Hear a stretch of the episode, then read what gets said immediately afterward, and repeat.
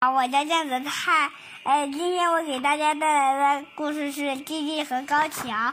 从老鼠们开始记事时起，那堵墙就一直立在那里。他们从来没去注意过它，也也从没也想过问一问墙的另一一边是什么样的，或者说说吧，那堵墙到底有没有另一边？他们只顾忙着眼前的活，就像。啊，墙根本不存存在一样。啊，老鼠们喜欢说个不停，聊完这个就聊那个，没完没没了。可是从来没有人提到那座墙，只有弟弟那只年纪最小的老鼠会盯着墙看，总想知道墙另一边到底有什么。晚上别的老鼠都已经。已经入入睡，他却躺在干草床床床上，瞪大双眼，想象啊墙另一边有一个美丽的梦梦幻般的世界，生活着许多多奇异的动物和植物。我们必须去看看另一边。他对朋友说：“是不是试试能不能爬上去吧？”啊！可是当他们试着往上爬的时候，墙好像越爬越越高。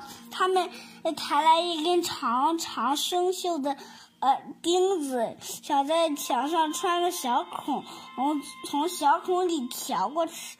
呃，只要没问题，只要有有耐心就能穿过去。弟弟说：“可是他们忙活了整整一一个上午，累得筋疲力尽。那堵坚硬的墙却连小坑也没堵堵出来，呃，他们只好放弃了。这这这堵墙总会有尽头的。”弟弟说：“他们走啊走，走走了很久很久，可是那那堵墙似乎没有有尽头。”可是有一天，在离墙不远的地方，弟弟看见一条蚯蚓正在哎往往地上啊钻钻洞，往往黑土里钻。哦，他之前怎么没想到呢？怎么又没有人想想到用这种方法呢？啊，弟弟兴奋极了，他开开始挖洞，挖呀挖。挖呀挖，啊！突然，啊，明亮的阳阳光晃得他完全睁不开眼。他终于来到墙的呃另一边，他简直不敢相信自己的眼睛。他站在他面前的还是老鼠，普普通通的老鼠。